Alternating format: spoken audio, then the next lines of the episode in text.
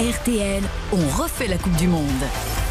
On refait la Coupe du Monde, c'est tous les soirs à 20h et les lendemains matin de match de l'équipe de France. Alain Bogossian, Nicolas Georgerot, Florian Gazan, merci d'être avec nous. Hier, la France démarrait, devait gagner, contrat rempli. Elle entre dans la Coupe du Monde de belle manière. Elle envoie aussi un signe à ses adversaires.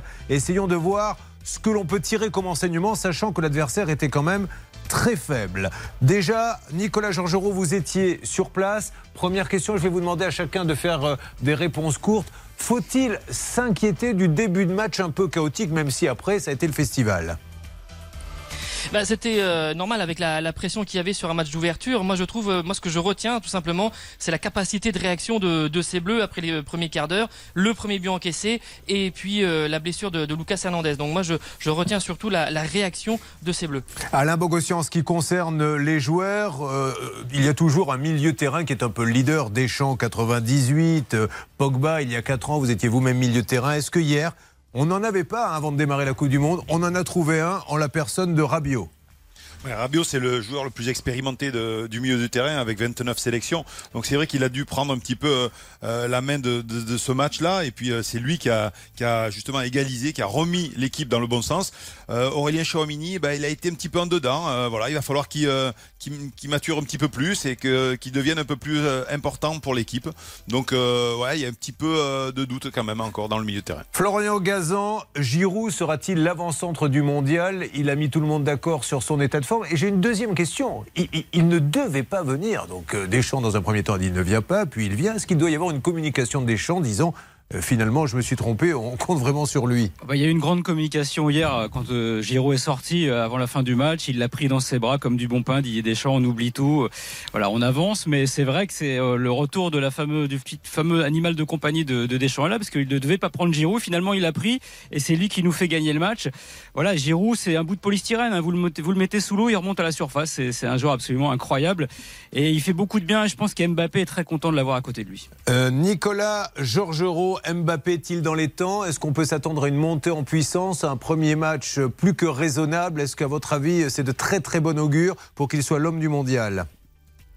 Ah bah il a été désigné homme du match hier euh, par euh, la FIFA et euh, comment dire Kylian Mbappé a touché 19 ballons dans la surface adverse. Ça montre son apport offensif. On n'avait plus vu ça dans un match du mondial depuis 1970. Et puis il y a cette histoire incroyable, hein, la victime victime d'une rupture du ligament croisé antérieur du genou droit, Lucas Hernandez renonce au mondial, son frère entre Alain Bogossian et là c'est la bonne surprise.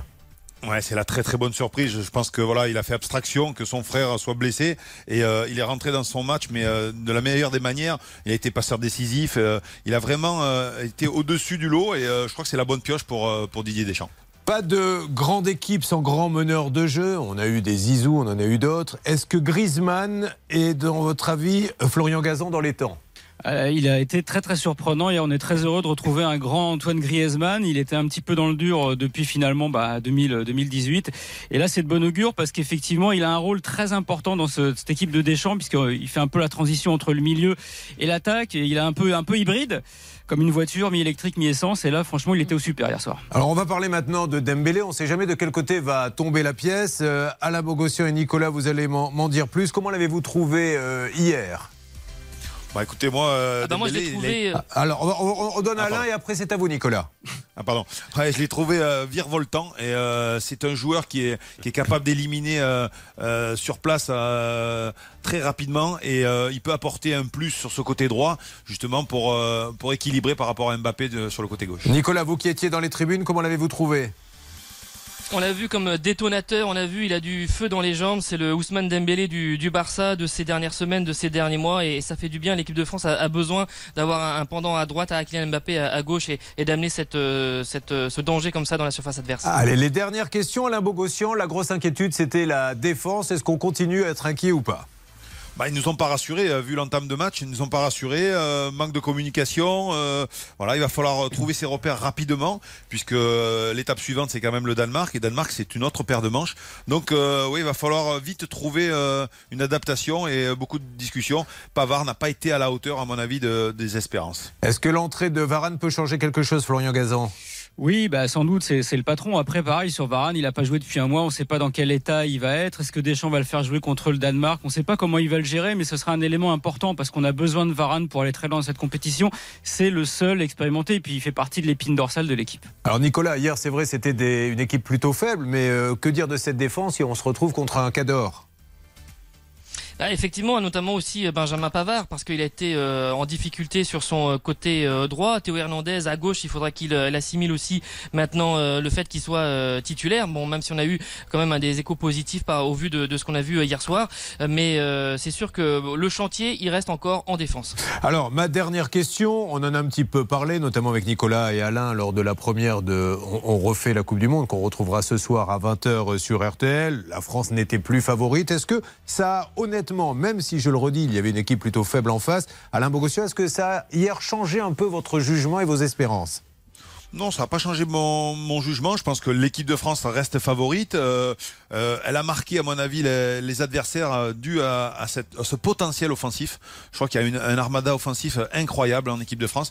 Vous, imaginez, même un milieu de terrain se met à marquer, comme Adrien Rabiot, mais devant avec Mbappé, Giroud, Coman, Dembélé, mais ça peut aller de tous les côtés. Donc je pense que ils peuvent faire peur aux adversaires et je les vois euh, toujours euh, aller dans le carré final. Nicolas Georgerot, euh, après ce premier match, vous qui étiez en plus sur place, est-ce que vous aussi, ça a un petit peu changé votre façon de voir les choses?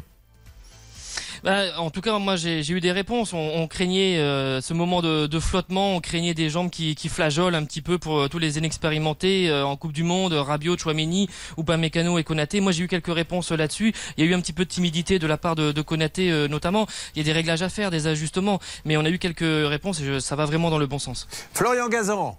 Oui. À vous. Moi, je pense qu'il y a quand même de, un petit peu de, dilettantisme qui peut être coupable par moment. On a une équipe qui est très douée et comme tous les élèves doués, par moment, on se relâche. Il va falloir être quand même beaucoup plus sérieux, éviter les petits trous d'air parce que ça passe contre l'Australie, contre des équipes plus dures, ça sera plus compliqué. Messieurs, on se retrouve euh, de bon matin lors du premier prochain match de l'équipe de France. Et le Danemark, un mot, Nicolas? Oui, Danemark, euh, une équipe que les Bleus n'ont pas battu sur les deux dernières sorties. C'était deux défaites au mois de juin et, euh, en septembre. Donc euh, c'est une équipe qui est largement sous-cotée, mais qui peut faire mal dans ce, dans ce mondial. Bon, très bien. Alain Bogossian, un problème de toiture ou de fenêtre? Pas, pas du tout, tout va bien. Parce que sinon on est là. Hein. Sachez que vous pouvez intervenir. Je sais, vous inquiétez pas, j'ai votre numéro. merci Alain, merci Nicolas, merci Florian. Et à ce soir, 20h pour refait la Coupe du Monde. Merci messieurs.